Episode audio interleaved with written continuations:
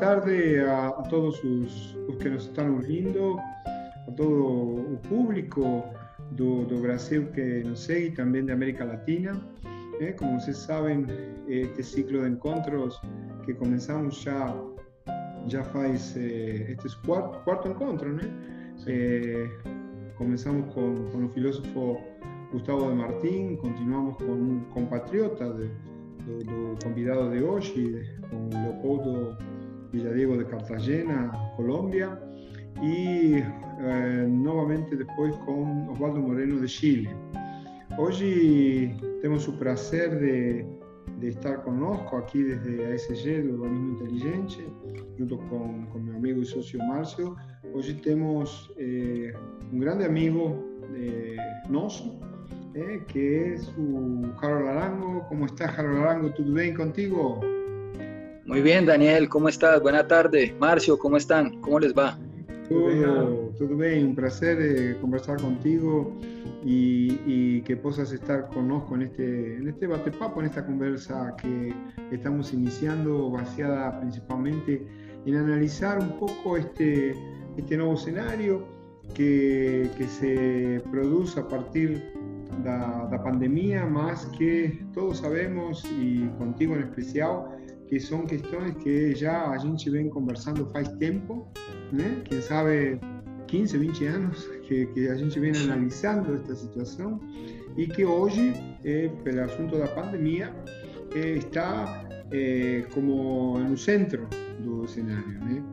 Então, nesse sentido, a gente que eh, convidou o Harold porque Harold além de, de ter uma formação de engenheiro agrícola? Eh, mestrado em desenvolvimento sustentável, eh, esteve com uma grande responsabilidade em um programa nacional de patrimônio nacional na Colômbia durante oito anos e hoje também coordena um, um programa de gestão de projetos vinculados com com proteção e conservação nacional e produção eh, e linkado a, a, uma agência nacional de desenvolvimento dos Estados Unidos. Então é uma pessoa que para nós é interessante conversar eh, alguns aspectos que, que achamos interessantes do ponto de vista desse novo cenário. Quais são estes aspectos? Eh, se vai imaginar, como se vai a projetar a nova economia eh, a partir deste eh, novo cenário pandêmico.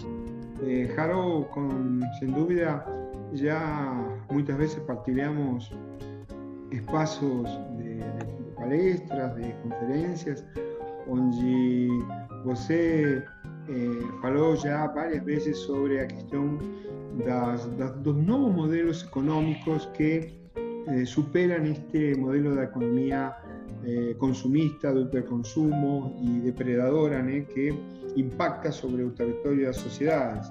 ¿eh? Estamos hablando de economía verde, economía ambiental. Entonces queríamos eh, comenzar este, este batepapo. Antes de entrar ya en tema, primero que nos puedas contar así, muy rápidamente, ¿eh? como introducción, cómo está la situación en la Colombia en términos generales ¿eh? en esta situación pandémica. Y después, sí, ya entramos en esta, en esta situación que nos interesa mucho, de un nuevo concepto de economía. ¿Te parece? Muy bien. Muchísimas gracias, Daniel, por, por esta invitación. Interesante poder compartir con todos los que nos pueden eh, escuchar y nos pueden ver. Bueno, de Colombia, eh, a nivel de lo que estamos atravesando a nivel global, pues Colombia ya está en una un estado de una curva que alcanzó el pico de la pandemia y ya estamos liberando un poco todo el tema económico. Ya los diferentes sectores se están movilizando en el país y esto pues ha permitido que las conexiones que antes estaban bloqueadas en términos económicos comiencen un poco a reactivarse, que siempre han sido seis meses ya de, espera para los diferentes sectores. Yo principalmente pues me muevo, como lo mencionaste, eh, en la ejecución y en el desarrollo de, proyectos.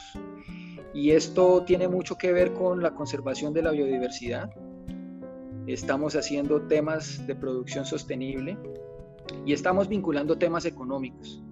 Si bien es cierto, la pandemia está afectando las ciudades, está afectando el entorno económico, los programas y los proyectos que desarrollamos y los cuales puedo acompañar están muy vinculados al sector rural, están vinculados a los pequeños productores, están vinculados a las asociaciones, a la gente que trabaja en la ruralidad.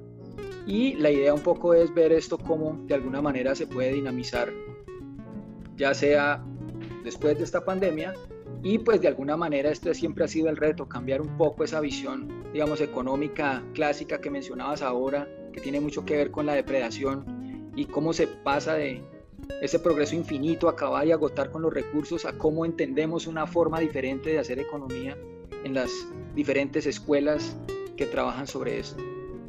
Muy bien, muy bien. Eh, con certeza que es un tema eh, muito chave, né? muito eh, central, porque se não se aborda a questão econômica desde uma visão da, da economia do bem comum, da, da, de uma inteligência que, que tenha em conta o bem social, eh, nunca se vai encontrar uma, uma saída eh, certa para esta questão. Né? Então, eh, nesse sentido, Eh, sería interesante, yo sé que tiene esa experiencia trabajando con estas, con estas, con estos segmentos, ¿eh? porque no, no, es fácil hablar de economía eh, si no se habla en términos de, de, de, un modelo neoliberal de economía. Y, y, hoy estamos justamente conversando aquí para ofrecer a, aquellos que nos están viendo modelos alternativos, modelos alternativos que puedan eh, promover, obviamente, a evolución, promover un progreso, más también tener en cuenta los territorios y las sociedades. Y comienzan a aparecer esos términos que no sé si, si son modismos, si es marketing o detrás de ellos comienzan a tener algún concepto mucho más profundo como la economía verde, la economía ambiental. Eh, ¿Qué nos puedes decir de, de, de todas estas cuestiones? Pues, Daniel, yo te diría que siento que la humanidad y todo el tema económico, eh, si bien es cierto, es una sola, la economía, y se desarrolla a través de los mercados, yo siento que, o pienso que el trabajo que se ha venido haciendo con esto, lo que implica en los retos y en los contextos es casi que como crear prótesis de acuerdo a lo que se está haciendo o se está viviendo en el momento de la historia o el paradigma que nos, nos corresponde, que nos toca. Cuando se inicia con la economía que todos conocemos, que es la economía clásica, la economía neoclásica, pues había unas familias, o hay unas familias como se concibe, y esas familias compran unos bienes. Entonces eso funciona muy bien cuando algo se produce en algún lugar y alguien consume lo que se está produciendo. Pero esa mirada de esa relación de mercado Después, en el tiempo, comienza a tener mutaciones, es lo que uno podría llamarle las prótesis que van apareciendo. Entonces, si uno mira otro modelo económico que tenga que ver, por ejemplo, con la economía ecológica, pues la economía ecológica, si bien es cierto, algo se produce y algo se consume, piensa mucho en la energía que se necesita para producir eso y en la energía que eh, se desperdicia, digámoslo así, para producir eso. Entonces comienzan a aparecer diferentes formas de verlo.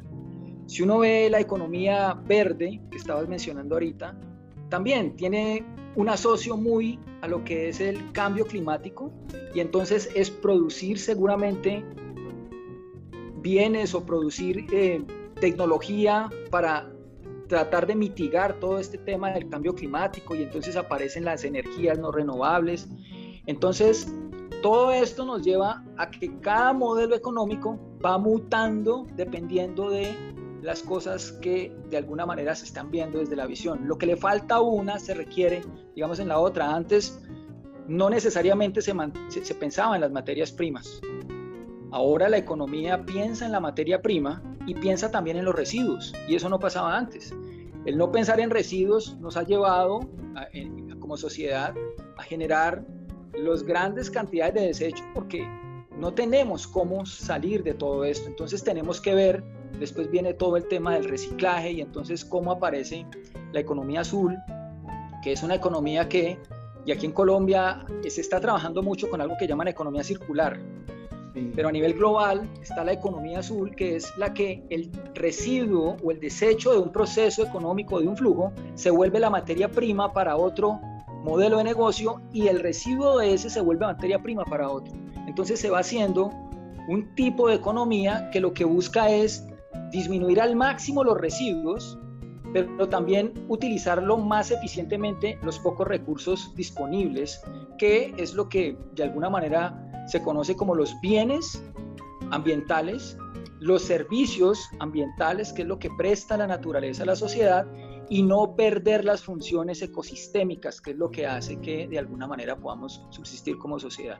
Entonces, digamos que para hacer una síntesis de esto, yo pienso que el tema de la economía ha venido mutando en la medida en que los problemas que hemos venido enfrentando, pues de alguna manera nos hacen cambiar y empiezan a aparecer esas diferentes escuelas. Cuando mencionas el tema de la economía del bien común, es una economía que ve la economía de forma diferente. Está parada justo en el centro de lo que puede ser el capitalismo y el socialismo. Y es algo que pues, es innovador, es superador, pero todas ellas riñen con la que en última termina gobernando, que es la economía clásica que todos de alguna manera conocemos. Entonces, nos toca ver eso cómo lo asumimos en términos de lo que de alguna manera hay que hacer en los territorios y con la sociedad en términos económicos. Eh, en ese sentido, sobre, sobre lo que vos estás hablando, de, de, de, de, todas estas alternativas que están surgiendo, más que evidentemente, por en cuanto no están encontrando una respuesta perante a economía clásica o neoclásica, como se fala, eh, que en última instancia que representa la economía del capitalismo. Eh, un, un, filósofo contemporáneo, Bian Han, que es un, no sé si usted llegó a leer alguna cosa sobre él, y que es eh, un subcoreano formado en Alemania, muy provocador. Eh, él fala que, que el capitalismo tiene capacidad de se reinventar permanentemente, ¿sí? que, que nunca va a acabar. ¿sí? El problema es que cuando él se reinventa, él deja eh, territorios arrasados. ¿sí? O sea, no son territorios físicos, que, que obviamente ya sabemos, eh, se refiere también a segmentos de la economía que fican arrasados porque esa reinvención hace evoluir en términos capitalistas, más eh, todos esos desperdicios, entre, entre aspas, que de ella eh, terminan generando eh, un, resultado negativo.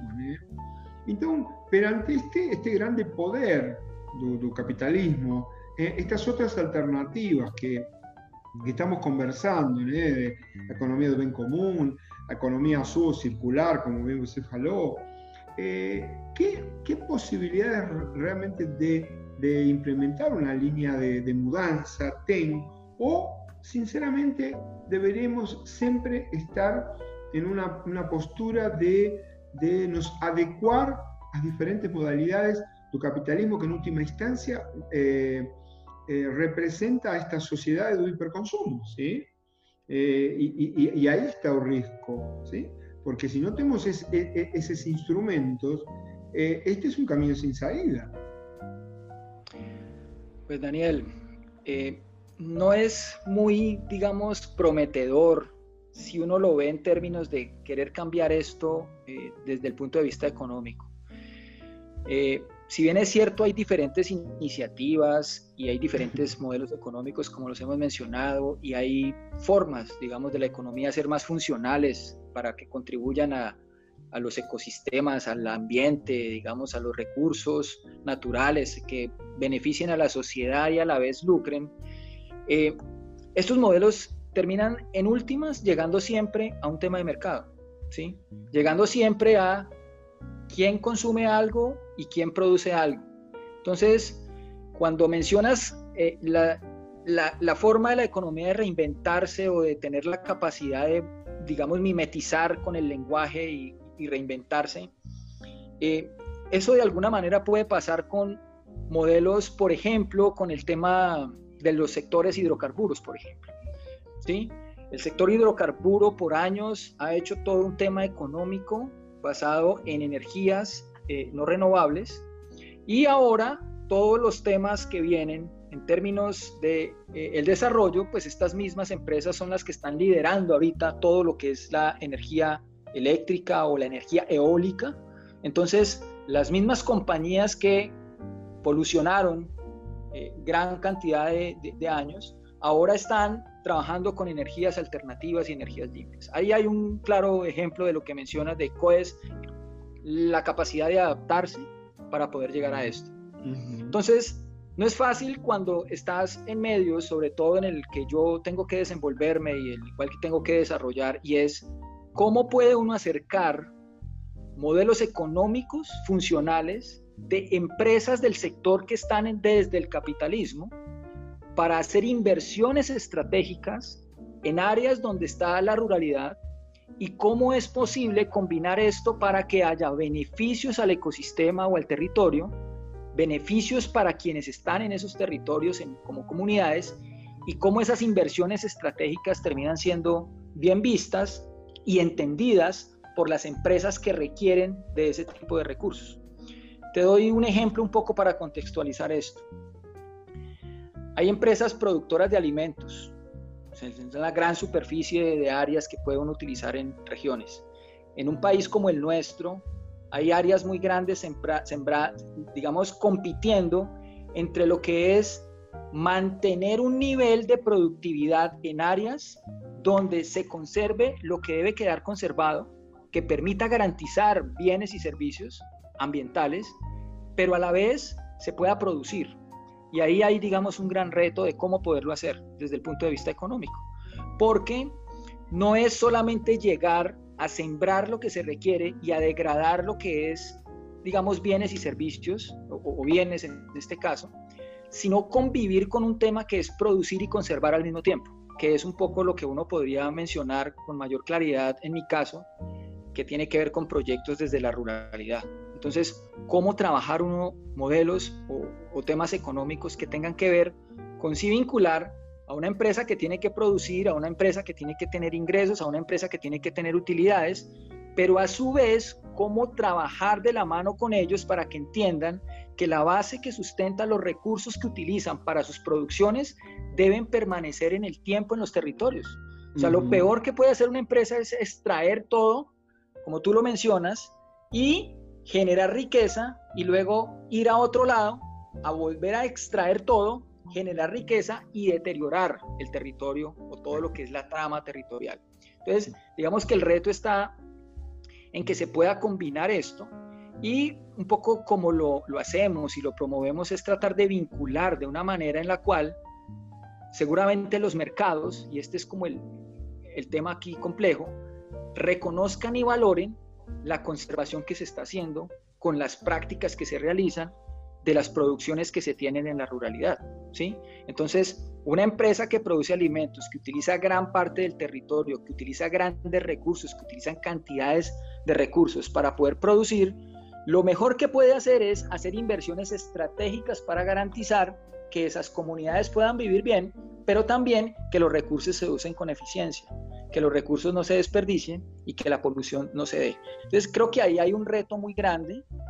Eh, siento que hay diferentes países que están trabajando en esto y de alguna manera es lo que aquí se le llama como un tema de producir de manera sustentable, lo que hemos visto en algún momento. Eh, en ese sentido, Jaro, eh, me estaba lembrando, la semana pasada estábamos con Marcio eh, en otro estado aquí de Brasil haciendo un proyecto, en el estado de Minas Gerais. Y justamente eh, un dos temas que estábamos tratando era esta cuestión de la responsabilidad, porque en última instancia eh, a verdadeira responsabilidade de, de uma, uma, empresa produtora do que for, né? rural, industrial, tecnológica, está en, en ter modelos productivos compatibles con ese territorio, con esa paisaje, con esa sociedad. Más ahí entran estos términos que siempre me lembro que contigo conversábamos de eficiencia, que usted mencionó, acabó de mencionar, eficiencia, competitividad, elementos que son casi de un modelo eh, neoclásico. Y por otro lado comienzan a aparecer esos otros componentes de, lo que puede ser esta nueva economía o no, que están más vinculados con la cuestión de las responsabilidades con un contexto que estas empresas trabajan. ¿sí? Entonces ahí ven esta situación. ¿Cuál es la verdadera responsabilidad empresarial? ¿sí? Como se fala eh, en, términos de, marketing. ¿eh? Es apenas generar algunas acciones sociales en las comunidades, más como se faló, extraer, depredar, generar riqueza, ir para otro lado y dejar territorios devastados, o realmente la verdadera responsabilidad está desde el punto de vista contextual, de vínculo con ese contexto, de generar compromiso con ese contexto y provocar modelos productivos amigables con ese contexto. Este es un gran desafío, ¿no? Sí, Daniel, tienes, digamos, muchísima razón. Esto, nuestros países, eh, en el nuestro, se conoce mucho el tema de la responsabilidad social empresarial. Y esas son, digamos, formas en las cuales pues, las grandes empresas de alguna manera retribuyen a la sociedad y, generan de alguna manera apoyo a comunidades que pueden ser vulnerables o tienen requerimientos. Pero más allá de eso, también uno puede encontrar empresas que invierten grandes cantidades de recursos para ser más eficientes en un paradigma de la eficiencia que estabas mencionando, de las puertas de su empresa hacia adentro.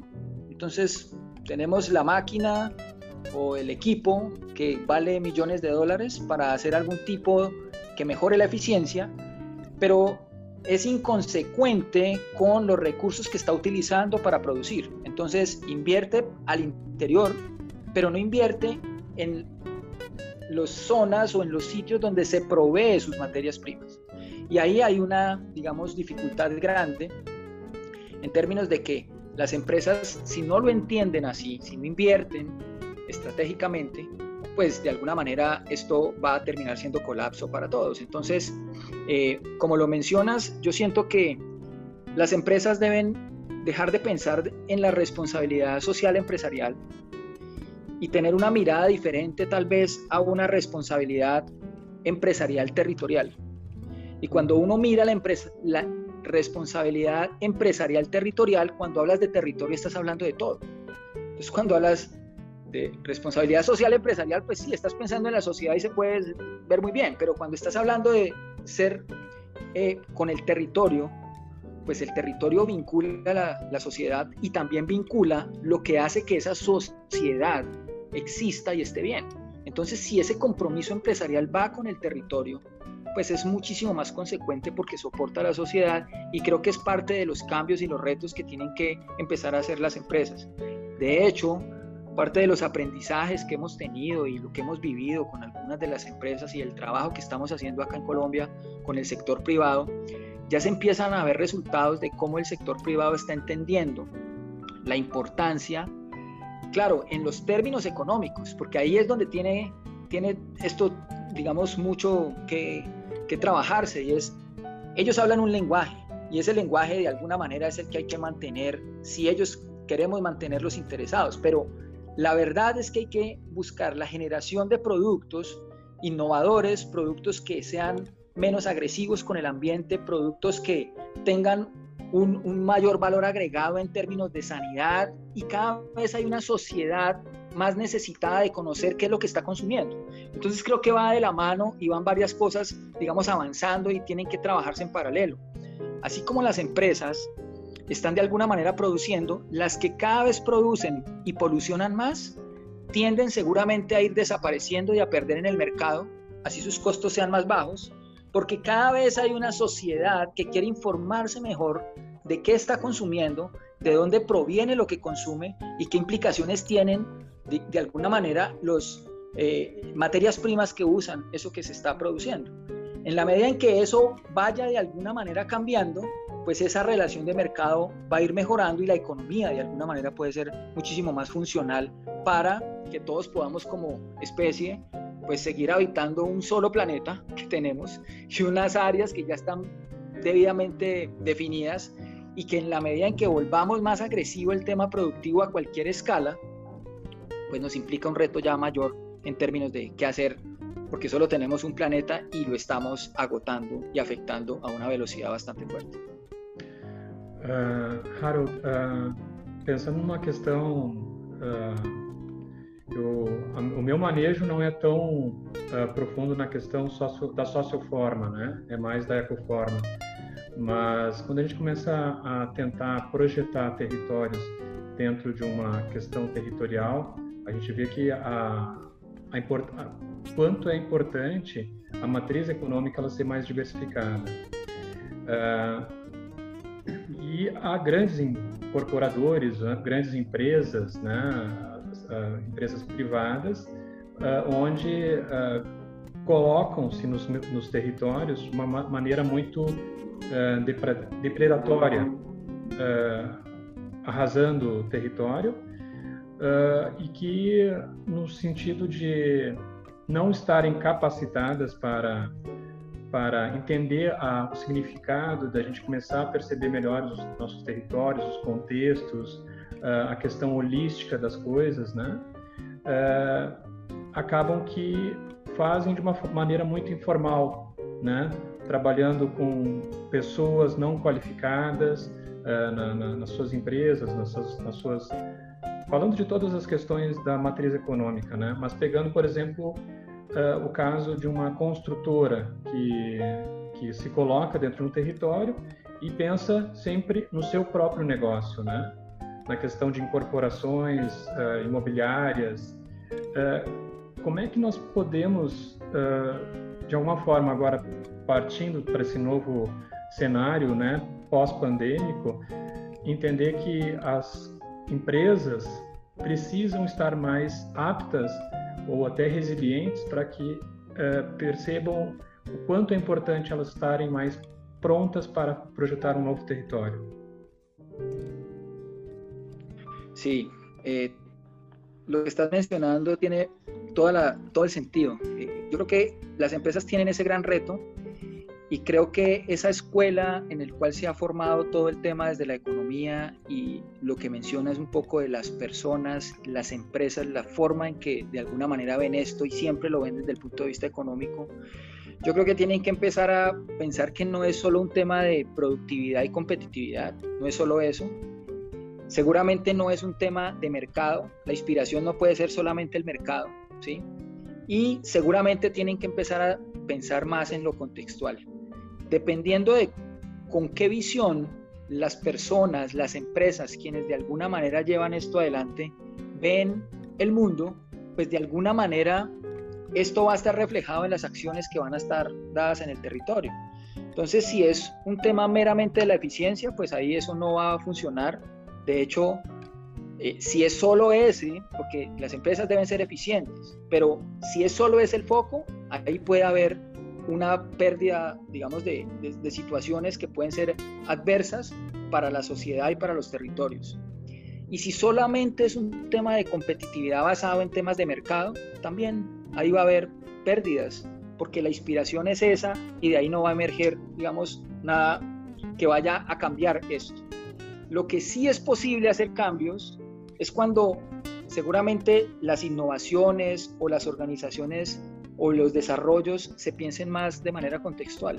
Dependiendo de dónde estoy, dependiendo de qué tengo, dependiendo de la disponibilidad de lo que existe, dependiendo del tamaño que tengo, cómo yo puedo hacer mi negocio o lo que estoy realizando muy funcional a lo, al sitio o a los lugares donde estoy interactuando y no lo veo de una mirada tan reducida como puede ser el mercado de la eficiencia. Entonces creo que ahí hay unos retos grandes y sí creo que las empresas tienen que empezar a buscar formar o cambiar esa forma de ver eh, que, como les decía, repito, las empresas estamos viendo que están tratando de mutar a esto. Y quiero, quiero hacer un ejemplo con esto porque cuando uno habla del mercado y habla de las relaciones y habla de la economía, eh, yo tiendo a pensar que en la medida en que una empresa pueda producir conservando en el territorio, es decir, manteniendo territorios más saludables y sus productos puedan venderse a un precio mejor porque puede haber quien los compra, que eso, digamos, es otra discusión, pero está comprobado para el caso de lo que estamos haciendo en nuestro país. Esos ingresos adicionales pueden reflejarse de una manera mejor a quienes están produciendo, ¿sí? Entonces, tienes un mejor, una mejor producción porque estás vendiendo unos mejores mercados y la idea un poco es tratar de hacer esto más innovador en términos de cómo las empresas realmente sí retribuyen y si circulan los recursos y si no depredan y, pueden hacer un tema productivo y no arrasar con lo que está, digamos, produciendo, sino que puede generar condiciones de posibilidades y, digámoslo así, de riqueza para todos, ¿sí? Porque no es la riqueza para unos y la pobreza para otros, no, es poder forjar riqueza para todos, que ese es en últimas lo que es posible. Claro, ahí entramos en otra discusión que tiene que ver con, pues si más somos, más consumimos, y si más somos y más consumimos, pues no vamos a poder de alguna manera seguir creciendo de manera infinita. Entonces ahí nos toca apelar un poco a lo que es el uso de ser tecnológicamente en todo lo que hagamos mucho más eficientes, que eso es parte un poco del reto. Las empresas tienen que de alguna manera buscar ser muchísimo más productivas de manera tecnológica, ¿sí? Que ser destructivas porque cada vez vamos a ser más personas y seguramente nuestros patrones de consumo van a ser cada vez mayores. Entonces siento que ahí hay un reto y pues si no se mira el contexto, ahí de alguna manera vamos a seguir mal. Ok, eh, usted está entrando en algunas cuestiones que, que yo me quería detener un poquito porque usted falou y yo concordo plenamente que hoy já muitas empresas, eh, muitas organizações estão pensando deste modo porque sabem que as sociedades, eh, desde, uma, desde um olhar mais inteligente, estão começando também a selecionar ¿sí? aqueles que eh, este tipo de atitudes eh, um pouco mais compatíveis com os territórios, eh, de forma contextual, e aqueles que continuam gerando un modelo productivo eh, de, corte clásico, depredador, ya conocido. ¿eh? Entonces, muchas empresas ya están intentando entrar en esta línea porque comienza a ser una demanda de las sociedades, en parte. Entonces ahí entra, entra una cuestión que nos parece esencial eh, conversar y que es cuál es realmente el poder que tem uma sociedade desde a tomada de consciência desta situação e a pressão para começar a fazer uma mudança de atitude que eh, intervenha sobre que sobre a mudança dos padrões de consumo, porque quando a gente muda o padrão de consumo, está mandando uma mensagem por elevação às empresas para que elas mudem un padrón de producción. Y ese juego entre estas dos cosas me parece que es un elemento llave para destrabar esta situación. Porque si ven empresas que ya están mudando, mas sabemos que muchas no quieren salir de su estado de, su estado de conforto, porque un negocio continúa aconteciendo, ¿eh? más ten sociedades que comienzan a, a evoluir, ¿eh? a madurecer en ese sentido, y llenan una tomada de conciencia y por tanto eh, producen una mudanza de actitud y una mudanza de padrón de consumo, esto exige eh, directamente una mudanza de padrón de producción. Eh, ¿No te parece que se debería trabajar mucho más en estas dos cuestiones para poder realmente dar una mirada a esta situación y no simplemente flutuar en, esto que no termina de llegar a verdadera transformación radical que a sociedad y a humanidad y el planeta, como se faló, está precisando? De acuerdo, Daniel, totalmente de acuerdo. Creo que esa es más que un reto, es la gran tarea y es poder realmente que las sociedades de alguna manera transformemos ese modelos que son modelos que pueden ser nocivos. Y lo has descrito perfectamente.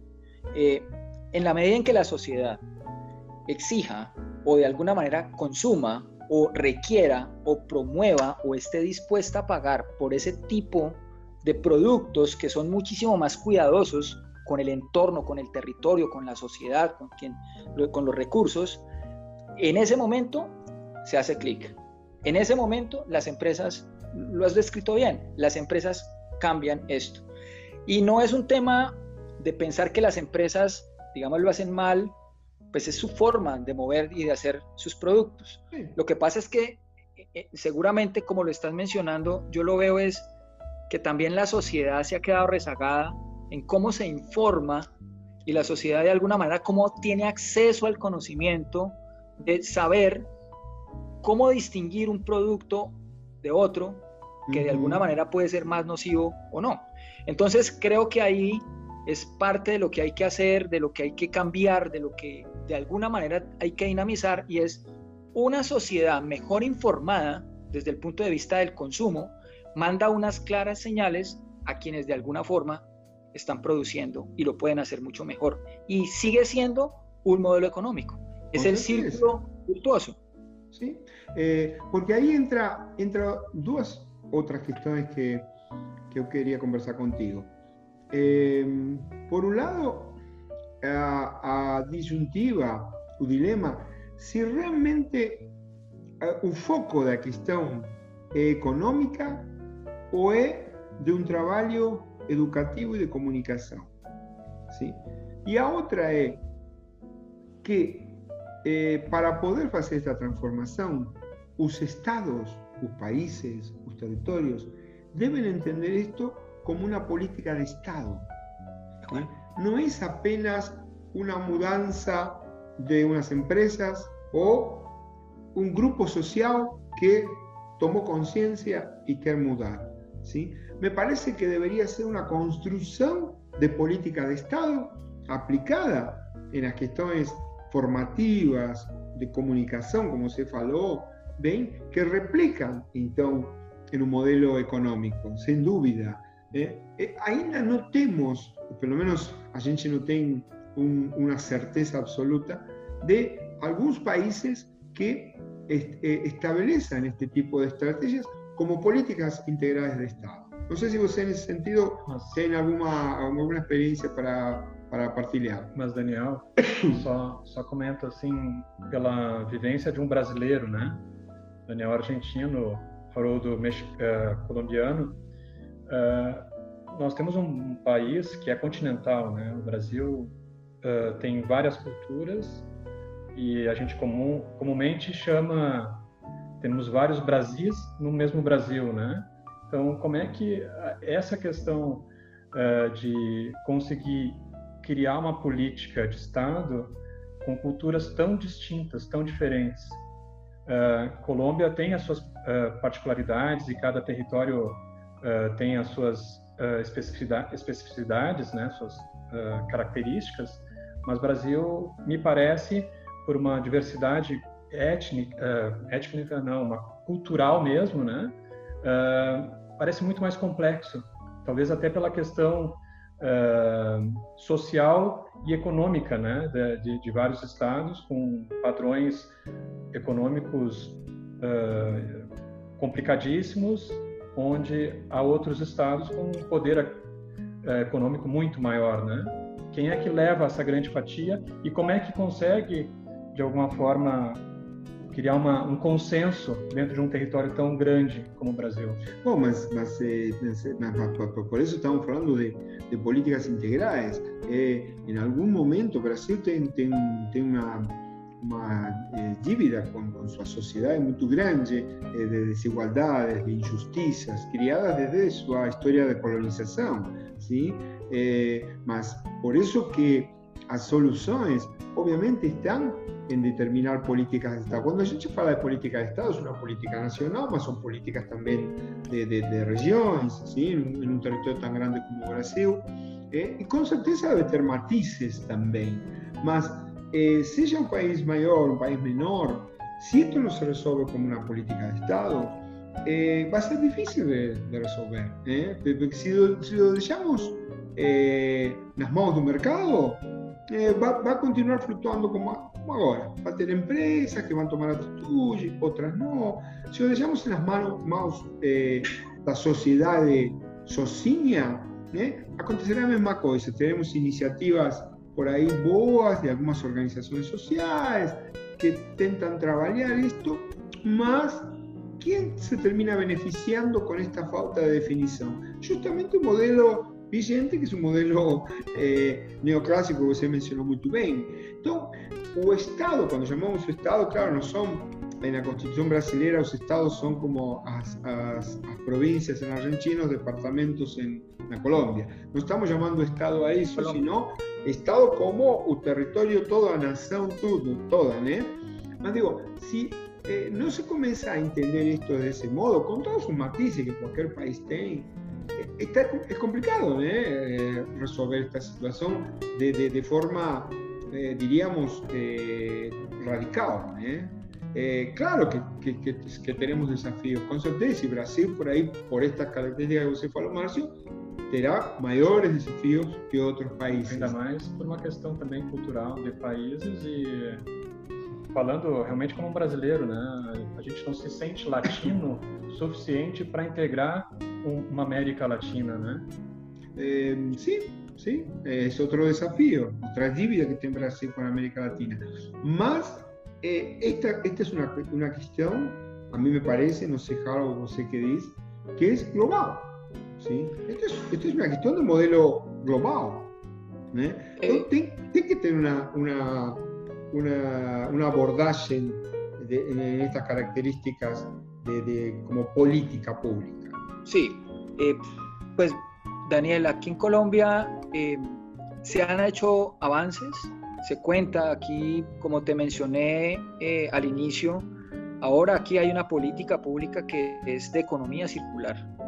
Es una política que desde, se impulsa desde el gobierno y lo que busca es de alguna manera hacer todos estos nexos que estábamos mencionando, de tratar de consumir menos recursos y hacerlos de la mejor, utilizar los residuos.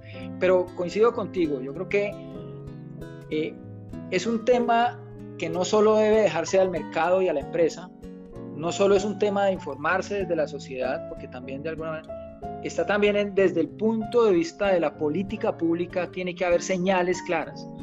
Aquí en los últimos años eh, hay impuestos, los hay hace mucho tiempo en Europa, en Colombia hace muy poco tiempo empezó a funcionar todo el tema del plástico. Eh, tú tienes que pagar, es un impuesto, es, una, es un dinero que se recauda y es como un incentivo a la inversa. Si vas a usar alguna bolsa plástica, debes pagar y eso de alguna manera va, que es un recaudo. Entonces la gente que no quiere pagar las bolsas, pues simplemente usa menos, desestima el uso del plástico. ¿sí? Entonces es una política, ya está debidamente normado todo esto. Hay otra, hay otra política que es el impuesto al carbono, por ejemplo, de algunas empresas del transporte. Estas empresas tienen que compensar la huella de carbono, tienen que compensar las toneladas de carbono que emiten y eso, mm, digamos, tiene algo interesante en este país y es que es un impuesto. Entonces, dependiendo del carbono que liberes y que tengas que de alguna manera fijar, pues hay una tasa que te cobran por cada tonelada de carbono y si la tienes que pagar porque es un impuesto, si es una empresa y tienes que tributar, tienes que pagar por ese, es un impuesto. Y esos recursos pueden ser usados para financiar eh, eh, proyectos que de alguna manera tengan co-beneficios de conservación y producción en los territorios donde se puedan compensar o se puedan almacenar o fijar esas, esas toneladas de carbono. Entonces, hay ejercicios y hay análisis y hay, digamos, iniciativas que se han hecho, por lo menos en Colombia, que de alguna manera han dado señales de que sí desde la política pública se pueden dar señales y, y, hacer, digamos, cosas que, que hagan que se piense de una manera diferente la economía para todos. Que se cambie un poco el modelo que, que, está predominando. Não, uma questão ambiental, não sei se eu entro nesse tema ou não, mas um tema muito polêmico sobre as questões das, dos agricultores na Amazônia e a produção agrícola, né? Que se, se vê a questão como uma prática cultural, né, as queimadas. É, como é que a gente rompe esse essa cultura que é totalmente insana com uma questão muito mais tecnológica ou sei lá alguma outra situação agrícola de cultura que possa produzir um território mais uh, consciente. Não sei se é um tema que é apropriado para esse momento. Sí, claro. Sí, es un tema también de escalas. Nosotros acá trabajamos con algo que se llama como planear. Daniel de pronto pudo haber conocido algo de eso. Planear y ordenar ambiental y productivamente un predio. Sí, vamos a verla. Entonces, cuando tú tienes un predio ordenado productiva y ambientalmente, eso no riñe para nada, pero es innegociable la matriz ecológica, es innegociable. Haces acuerdos con eso y produces donde puedas producir. Entonces no se niega lo productivo, pero se mantiene un statu quo de la matriz ecológica. Eso no pasa, por ejemplo, en sitios donde tú estás mencionando de lo que uno puede ver que se puede impulsar, arrasar todo lo que es la matriz de paisaje ecológico y hacer solamente la producción. Y acá hay un tanto, digamos, de lo que se está haciendo, ganando un poco en tratar de trabajar con algo que es planificar y ordenar un predio para que sea, cumpla las dos funciones, es decir, sea productivo y a la vez se pueda conservar. Y esos son acuerdos que se pueden firmar con los productores y pues de alguna manera se encaja también el tema de la economía ahí con ese tipo de, de beneficios que, que se dan en temas productivos al ambiente. Pero digamos que eso es el reto, eso es como lo que se está desarrollando. Cada vez las empresas están pensando más en eso y creo que es un camino a seguir, pero coincido con Daniel que tiene que haber una clara señal desde lo público como política para que esto de alguna manera tenga un buen puerto, digamos que se fije mucho mejor eh, y pueda ser más real y más tangible.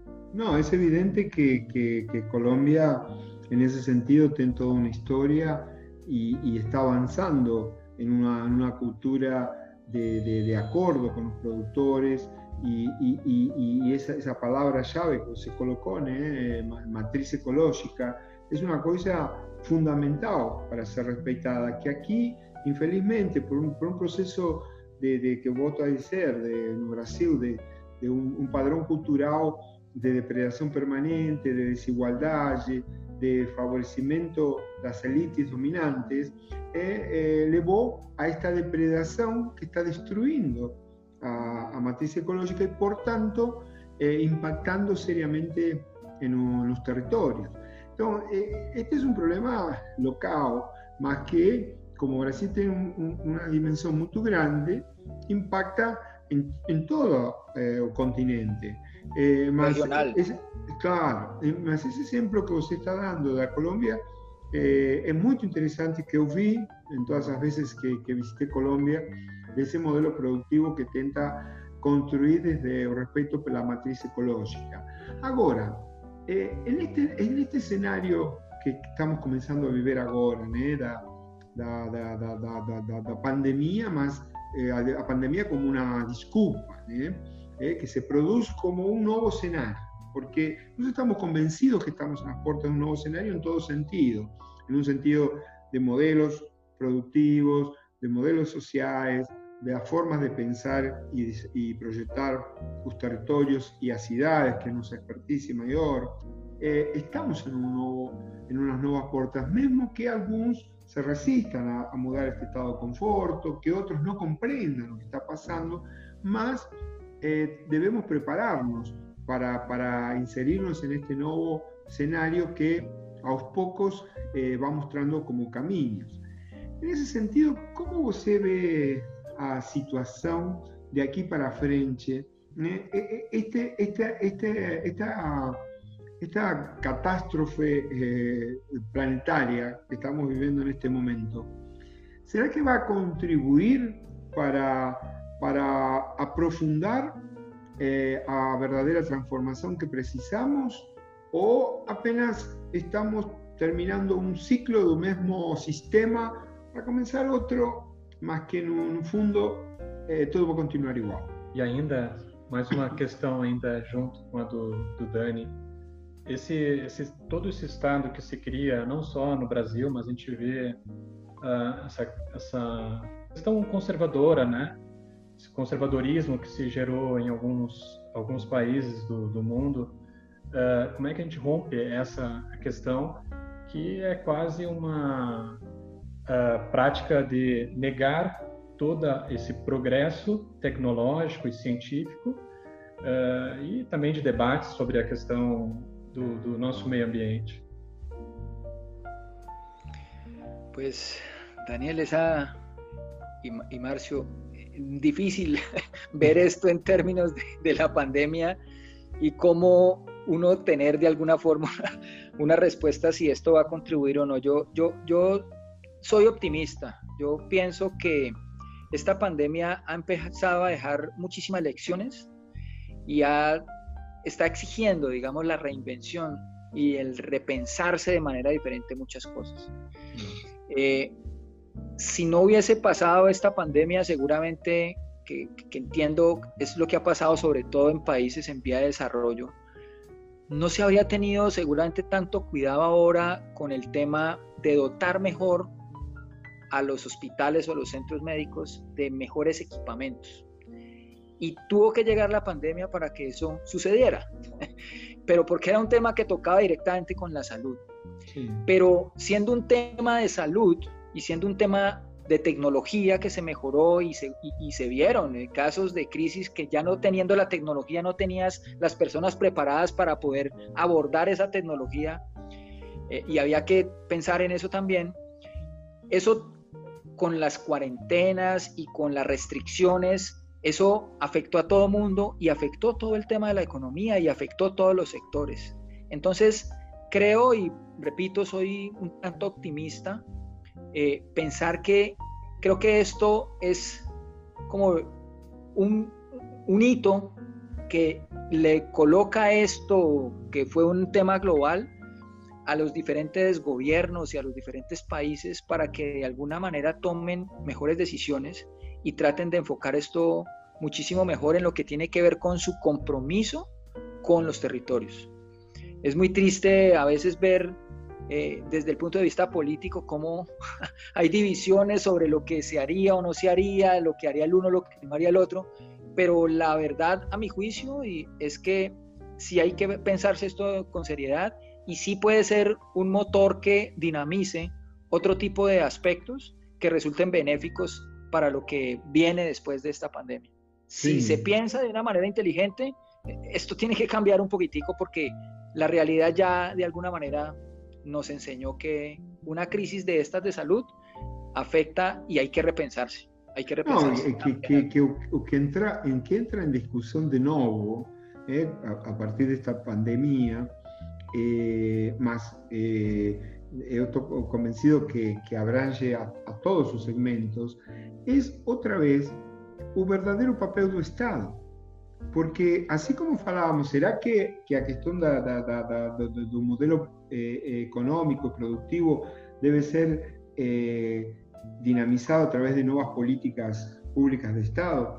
Aquí, con la pandemia, como você, você falou, a mesma questão com a saúde e com a questão sanitária, sim? É, outra vez o papel do Estado, sim? Porque não esta, esta dicotomia entre Estado mínimo ou não realmente é, perde valor, porque o Estado tem determinados papéis que ele não pode é, olhar para, para outro lado, sim? A, a, a questão sanitária é uma responsabilidade do Estado, gestión educativa es una responsabilidad del Estado. Aseguranza pública y social es una cuestión de Estado. O cuidado dos ambientes y dos territorios es una cuestión de Estado. Entonces, eh, un poquito para ir ya encerrando, porque estamos, o, papo, la conversa está muy boa, mas ya estamos casi llegando a hora de, de conversa y con certeza contigo vamos a, a continuar eh, haciendo otros encontros, mas eh, a, a, grande discusión pasa un poco por, por, por, toda esta situación de ser, bueno, ¿qué tipo de Estado eh, realmente queremos? Y si no, se debería pensar como algunos ya pensadores, filósofos eh, contemporáneos están diciendo, de que otra vez eh, o Estado promotor del bienestar social debería comenzar a se instalar. ¿eh? Esto no es hablar, como y vos en el inicio de la conversa comentó, de hablar ni, ni, socialismo ni capitalismo, no estamos hablando de ideologías que son anacrónicas, son del século XX, sino de un Estado que promueva un bienestar eh, común. Y en eso entra eh, un segmento, obviamente, do ambiente, da sociedade, da educação, da saúde, da produção eh, do, do, jeito que você está falando. Enfim, é uma última reflexão que eu gostaria que você eh, nos dar eh, como para ir ya encerrando esta, esta linda conversa. Daniel, yo solo le agregaría lo que dijiste, porque estoy de acuerdo, debe ser promotor de todo lo que has mencionado, pero eso es simplemente y pues desde lo que conozco de nuestra constitución, y creo que lo habíamos hablado seguramente alguna vez, pero eso es lo que está en las constituciones de los países. es el bienestar de todos y haciéndose cargo de lo que de alguna manera debe hacerse cargo. Entonces sí debe ser promotor y de alguna forma aferrarse a ese tema de cumplir con la constitución. Y lo menciono porque en algún momento cuando mirábamos todo el tema de la economía, ya que estamos cerrando este tema que se apasiona a uno hablando de estos temas y seguramente el tiempo pues es corto para esto, pero mira un poco lo que hablaba Christian Felber con el tema de la economía del bien común. Él la propone precisamente porque lo que hace es revisar las constituciones de los países y en ninguna constitución dice que el Estado debe preocuparse por el afán de lucro, debe preocuparse es por el bien común.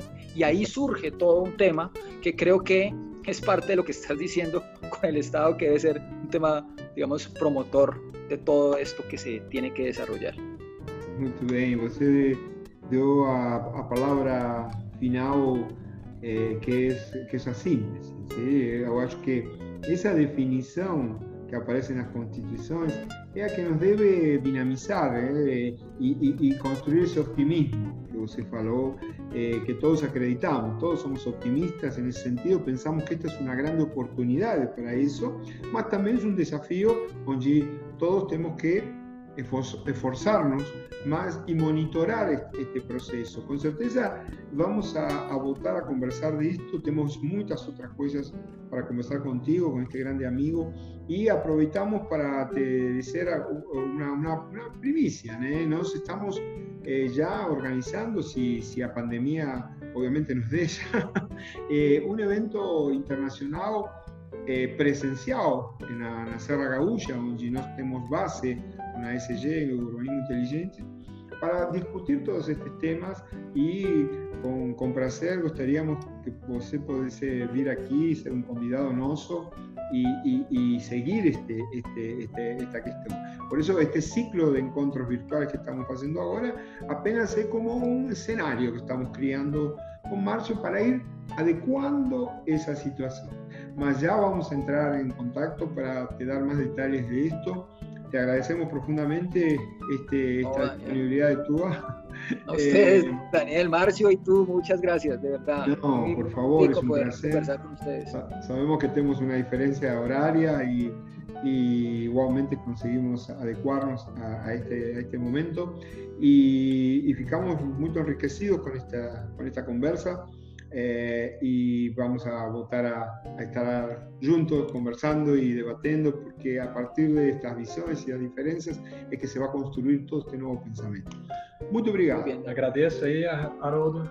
Muito Graças obrigado pela, no, pela conversa. Foi para mim foi extremamente importante. Eu estou numa fase de, de, questionar tudo, né? Então, eu, cada vez quando eu questiono mais, mais aprendo e ter esse convívio contigo conversando foi para mim muito bom. Obrigado e vamos tentar aí, nos encontrar okay. brevemente. Okay. Un abrazo grande. Muchas gracias, Daniel. Un abrazo grande. Muy bien. Muchas gracias. Estamos en contacto. Okay. Un abrazo. Chao, chao.